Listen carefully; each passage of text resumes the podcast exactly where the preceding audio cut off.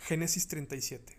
Cuando José tenía 17 años, ayudaba a sus hermanos, los hijos de Bija y Silpa, a cuidar las ovejas. Pero José le contaba a su padre lo mal que se portaban sus hermanos.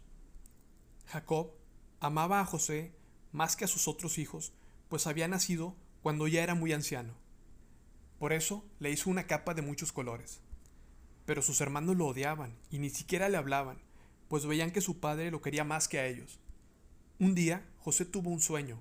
Cuando se lo contó a sus hermanos, ellos lo odiaron aún más, pues les dijo, Anoche tuve un sueño, y soñé que estábamos en medio del campo, atando el trigo en manojos. De repente, mi manojo se levantó y se quedó bien derecho, mientras los de ustedes lo rodeaban y se inclinaban ante él. Sus hermanos protestaron, ¿ahora resulta que vas a ser nuestro jefe? Y por causa del sueño, y por lo que decía, creció con ellos el odio que le tenían. Génesis 37, 26. Judá entonces les dijo a sus hermanos, no ganamos nada con matar a nuestro hermano y luego tener que mentir acerca de su muerte.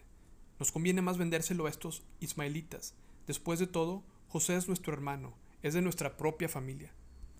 Esta idea les pareció bien, así que cuando los comerciantes pasaron por allí, los hermanos de José lo sacaron del pozo y lo vendieron en veinte monedas de plata. Entonces los comerciantes se lo llevaron a Egipto. Versículo 36. Cuando los comerciantes llegaron a Egipto, vendieron a José. Lo compró Potifar, que era un oficial del rey de Egipto y capitán de la guardia. Génesis 39.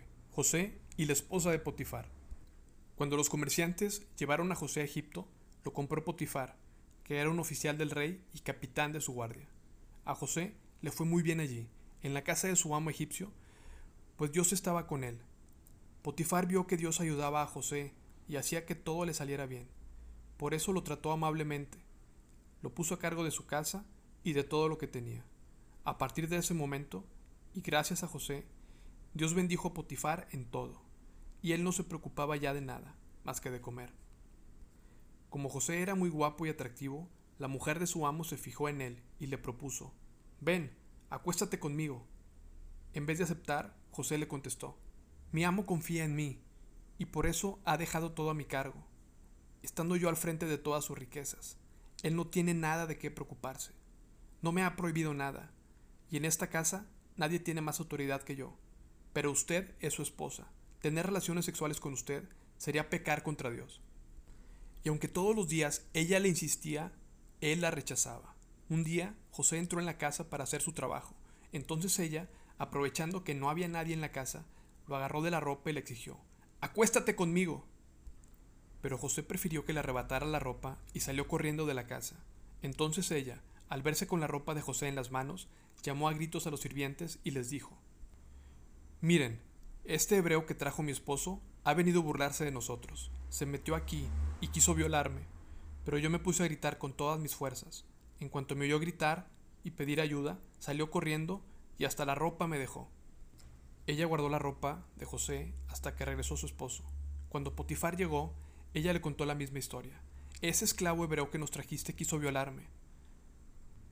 Pero en cuanto empecé a gritar pidiendo ayuda, dejó su ropa junto a mí y salió corriendo de la casa. Al oír Potifar las quejas de su esposa, se enojó mucho. Entonces agarró a José y lo metió a la cárcel, donde estaban los presos del rey. Ambas historias nos revelan cómo el rechazo puede generar tanta maldad. Isaías 53:3 Fue despreciado y rechazado, hombre de dolores, conocedor del dolor más profundo. Nosotros le dimos la espalda y desviamos la mirada. Fue despreciado y no nos importó. Jesucristo fue rechazado más que nadie en este mundo. Cuando fue crucificado, ni siquiera José ni sus hermanos estaban ahí. Entonces, ¿cómo pudo Jesús sobrevivir a tanto desprecio? Jesús fue víctima de odio, hostilidad y desprecio, pero su corazón no se llenó de odio. Mateo 3, 16, 17. Después del bautismo, mientras Jesús salía del agua, de los cielos se abrieron y vio al Espíritu de Dios que descendió sobre él como una paloma y una voz dijo desde el cielo, Este es mi Hijo muy amado, quien me da gran gozo. Si eres aceptado por Dios, ¿qué importancia tiene que los hombres te rechacen? Si eres amado por el Padre Celestial, ¿qué importancia tienen las ofensas de tu familia, de tus amigos, de tus vecinos? No tienen la mejor importancia. Cuando Dios te ama de tal manera que te acepta como su hijo, ¿qué importa que la gente te desprecie y te dé la espalda? Jesús escuchó esa voz del Padre y él supo que eso era lo único que importaba. Si el Padre te acepta, te abraza y se deleita contigo, entonces eso es todo lo que necesitas. Pero si no obtienes eso, entonces nunca tendrá la aceptación suficiente. No importa cuánta gente te aplauda, hable bien de ti, escriba cosas maravillosas sobre ti, nunca será suficiente, nunca estarás satisfecho, no importa cuántos premios, reconocimientos o halagos tengas, nunca será suficiente. Cuando eres rechazado, puede ser devastador, puede destruir tu familia y tu matrimonio.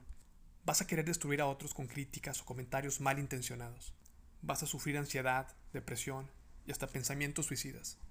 Tú y yo somos hijos de Dios porque recibimos a Jesucristo.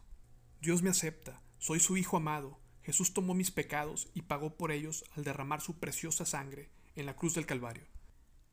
Lavó nuestros pecados con su sangre, y por ello el Padre nos acepta y nos ama. Dios te ha elegido a ti. De toda la humanidad, a través de la historia, Dios te ha elegido a ti. Te levantaré cuando caigas, tendrás nuevas fuerzas. Podrás volar como las águilas, podrás correr sin cansarte. Solo confía en mí, declara el Señor que el Señor te muestre su amor inagotable y su fidelidad.